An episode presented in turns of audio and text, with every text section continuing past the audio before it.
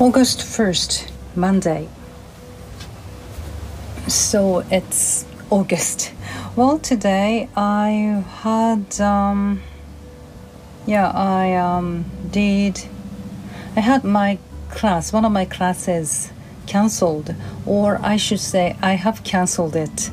Uh, yeah, I was um, in the in the classroom already when I got a phone call from my student saying that um, she kind of forgotten about our class and she had nothing no materials for the class today. Uh, apparently she was still at school and she uh, was going to um, come to my class on the way uh, i mean from school uh, without um, dropping by at her house um, and she asked me that uh, if she could come over and have a lesson.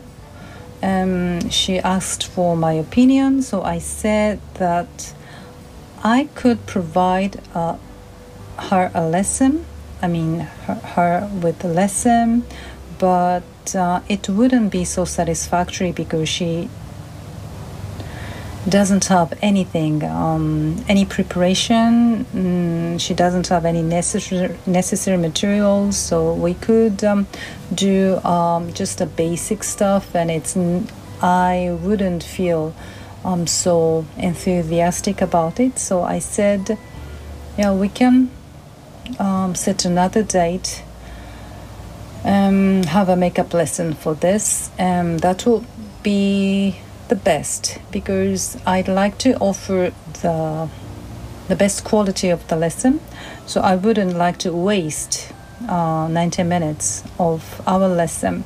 So, but um, yeah, I was a little bit um, unkind, or I was not so um, supportive about her calling me, uh, telling me, but um, this is what I think.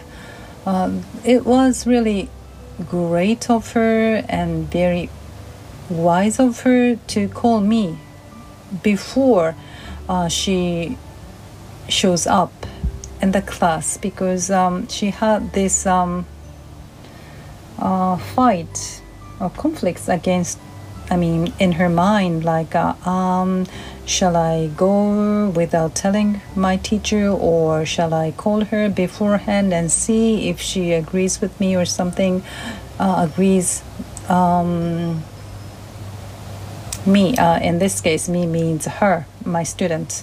So it's um, yeah, yeah. She couldn't. She could have done without calling me up, but she did and that's something great. Um, it's a great quality of hers because um, she wanted to know how I would feel about it, and I wanted to make. She wanted to make sure that it will be appropriate. It will be um, okay, and that kind of attitude um, cannot be nurtured in a short period of time. So she's been um, probably that's how she's been brought up, and also she has this kind of uh, mind, considerate and also um, responsible.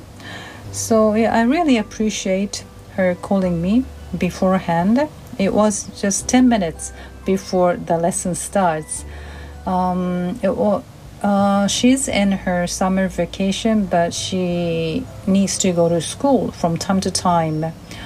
Um, and um, yeah, it's uh, she doesn't come on Monday.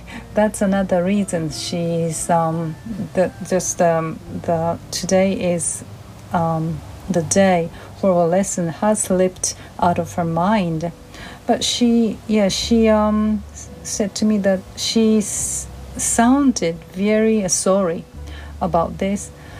Yes, um, but yeah, I'm fine. So I when I see her next time in the class, yeah, I'd like to tell her that I I'm so grateful and I appreciate her calling me uh, beforehand, um, letting me know and ask for my decision. Okay, that's it. Thank you very much. Bye.